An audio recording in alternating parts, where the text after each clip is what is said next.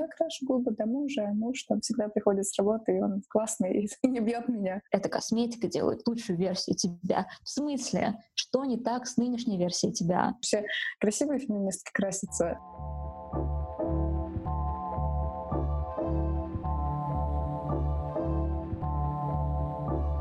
Привет! Это новый сезон подкастерки. Еще больше крутой героинь героев, больше тем для обсуждения и даже новые перебивки.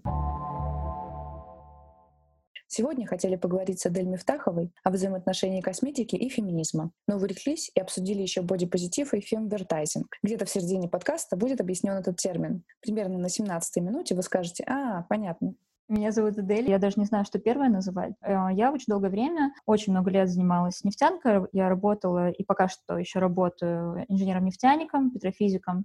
Но кроме этого у меня есть блог. Еще у меня есть свой собственный бренд косметики, интернет-магазин косметики. Э, еще я делаю всякие коллаборации с другими брендами. В общем, я бы себя назвала таким энтузиастом-предпринимателем. Ну, ты вообще, конечно, да, я посмотрела интервью с тобой, да, ты, конечно, многостаночница прям такая. Да, но поменяется в какой-то момент, потому что я поняла, что я больше не хочу и не могу заниматься нефтью, потому что это, это зло со всех сторон. Ну, в России это зло, потому что это глубоко коррумпированная, полностью подвластная государству область, ну, понятно почему.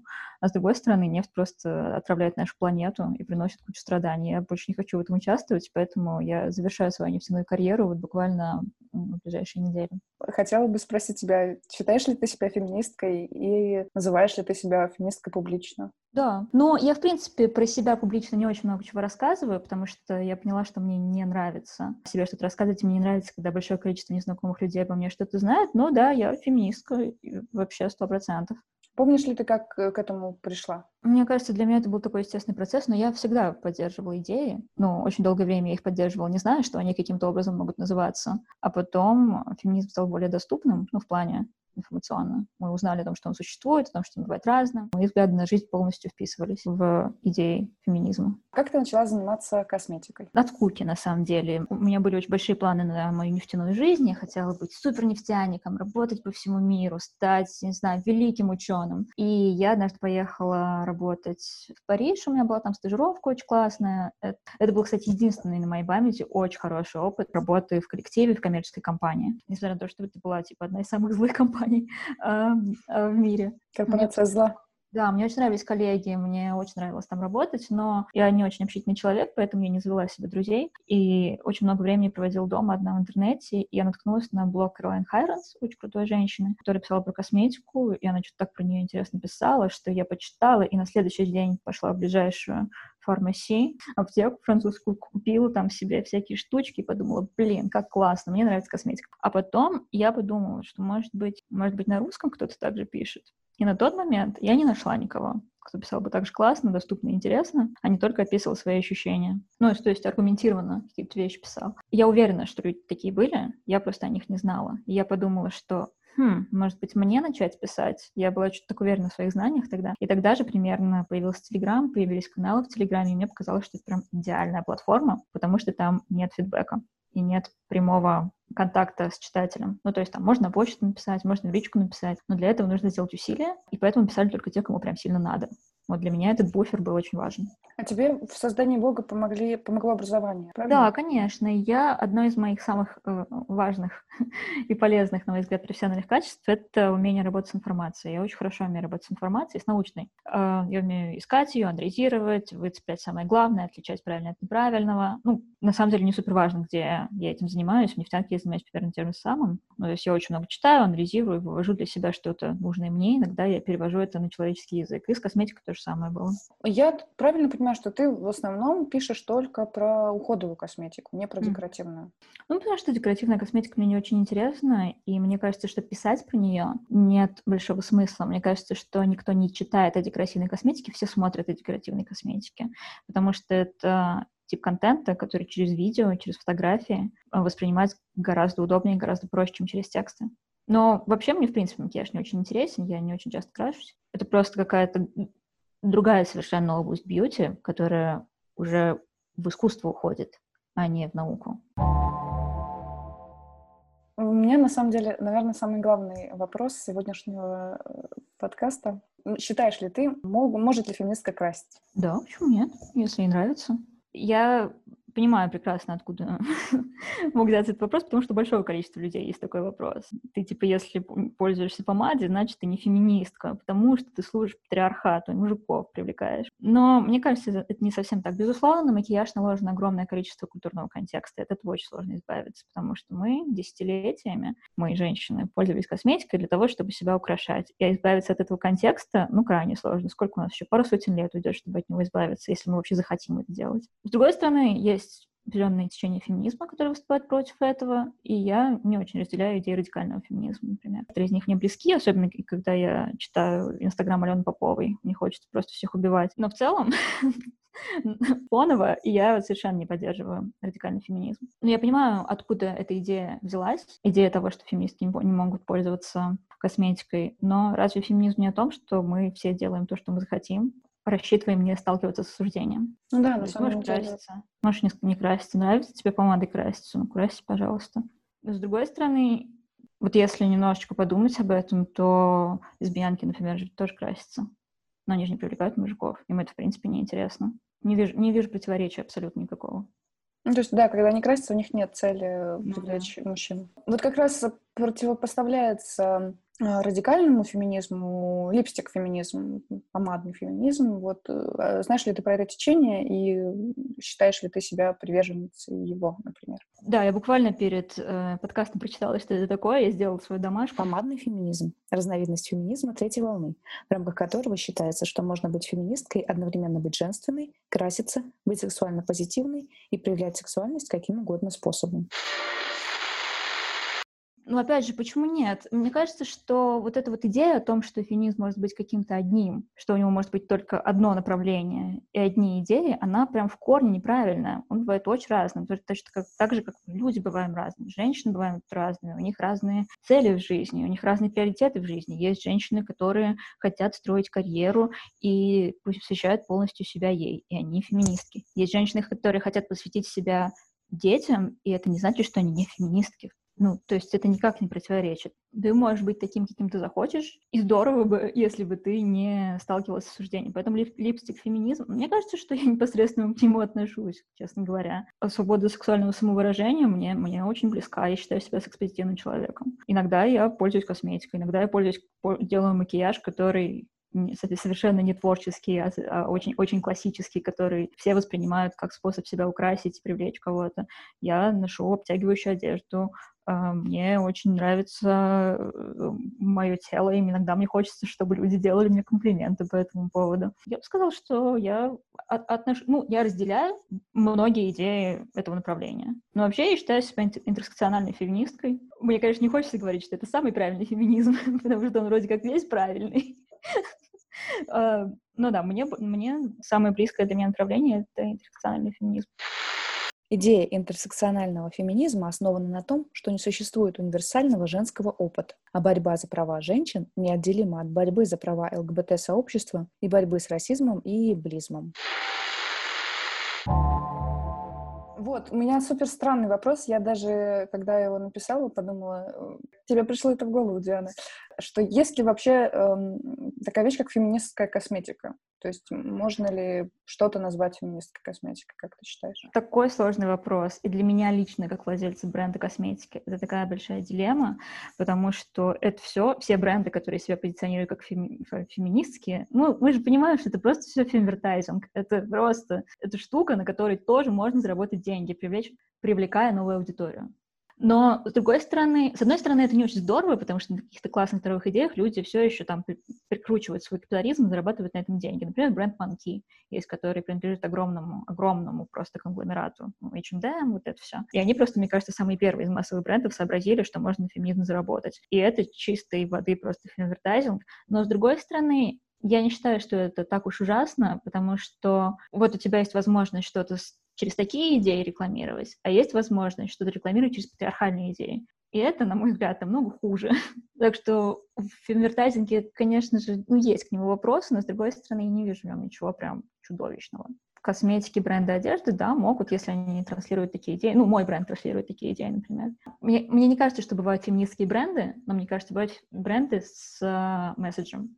Ну, то есть в основном это именно позиционирование в рекламе, но на продукте на самом это не может никак сказаться. То есть, например, это же можно сделать э, знак равно между тем, что, ну, например, у тебя есть там, не знаю, квота условно на производство, где у вас 50 на 50, или там mm-hmm. набираешь социальные меньшинства какие-то на работу. Или, например, это можно связать там с экофеминизмом. Да, мне кажется, что это не столько к феминизму имеет отношение. Но интересно, на самом деле, что все вот эти вот прогрессивные идеи, экологичность, как прогрессивные, они как бы не должны быть прогрессивными, но они все же прогрессивные.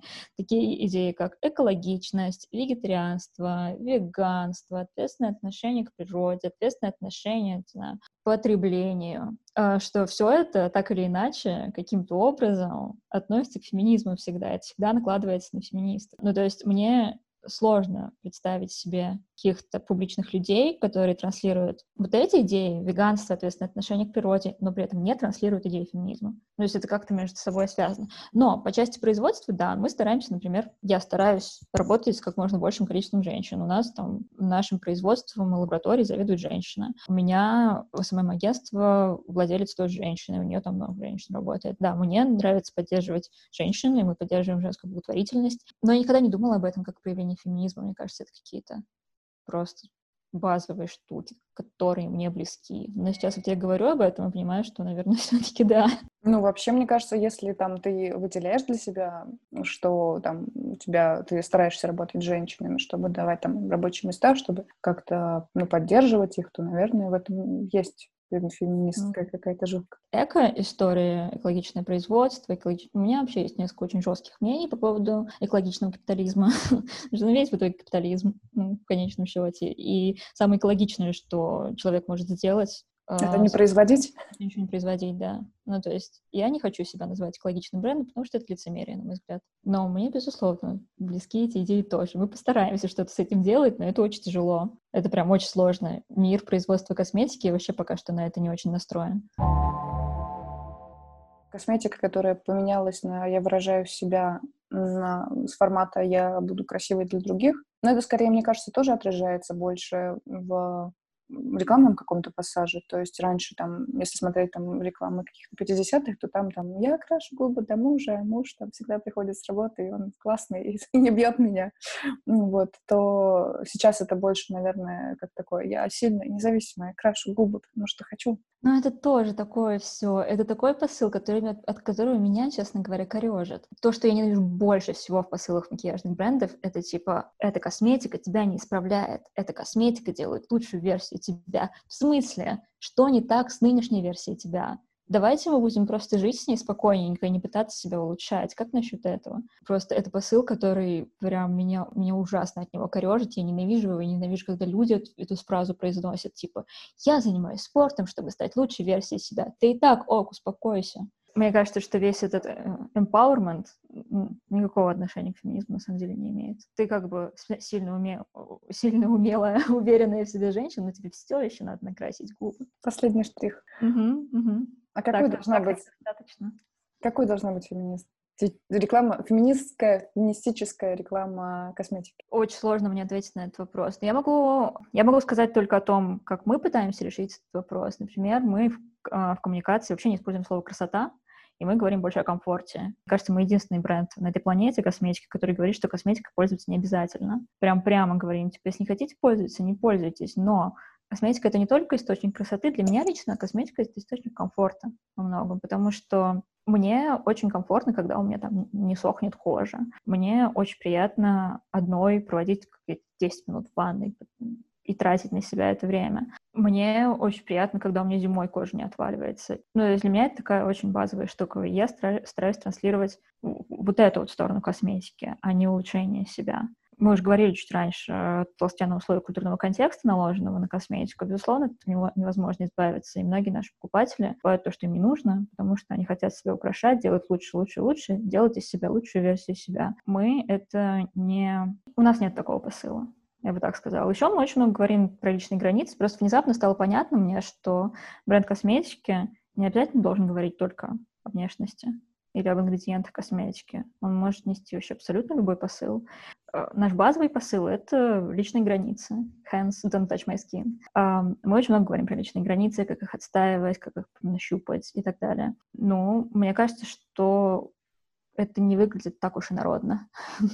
Мне кажется, что довольно неплохо получается. Нет, я согласна вообще. Мне, мне нравится посыл. У меня даже дедушка говорил, трогай лицо.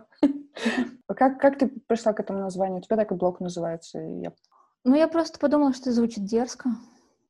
И, оттуда пошли просто все, абсолютно все названия. Мы когда... Мне не пришлось придумывать название бренда, потому что всем было очевидно, что он как-то так будет называться. Но мы назвали ему Don't Touch My Skin, а не Don't Touch My Face по двум причинам. Первое, мы, возможно, будем делать продукты для тела тоже. А во-вторых, просто в логотипе написание Skin выглядело гораздо лучше, чем Face. Коммерческая, коммерческая история. Да. Дискуссионный такой, скорее, вопрос про то, что с приходом каких-то, какого-то тоже феминистского движения в продаже косметики, того, что она там может подчеркивать вашу индивидуальность, например.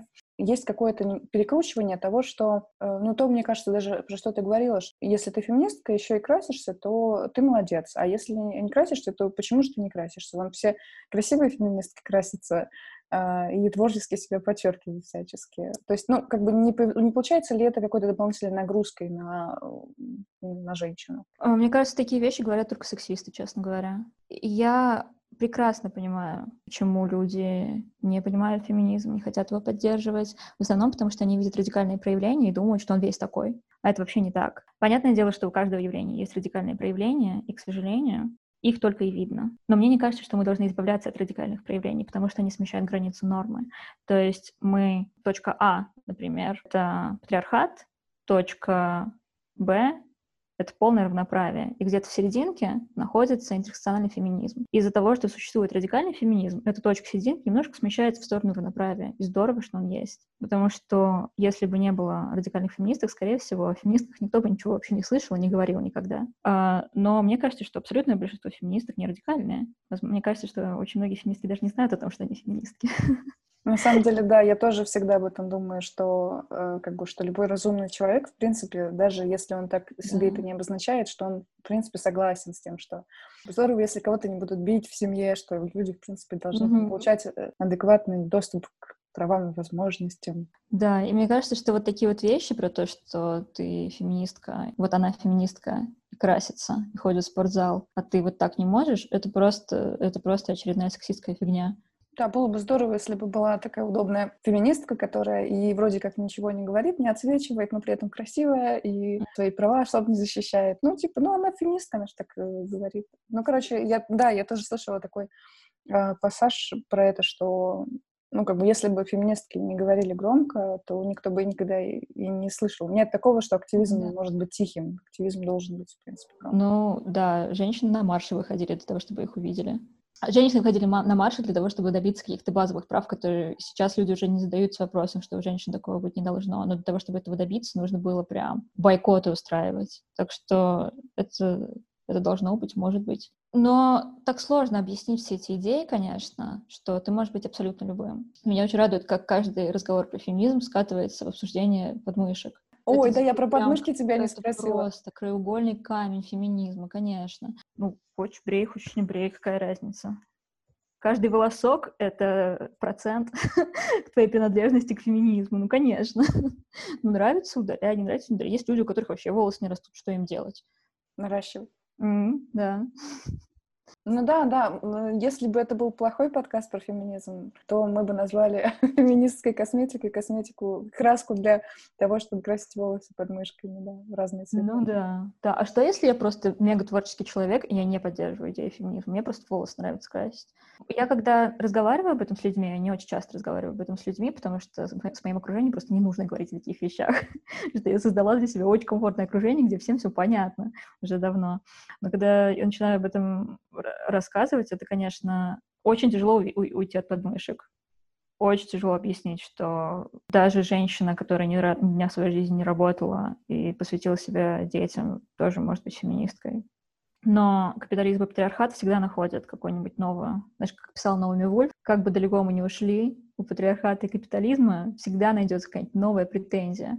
Если в 90-х тебе нельзя было быть толстой, нужно было быть худой, то сейчас, с одной стороны, вроде как быть прям совсем то очень плохо, и селебрити стали более здорово выглядеть, но если копнуть глубже, то сейчас ты уже не можешь быть просто худой, тебе нужно быть худой и упругой, иначе ты не очень.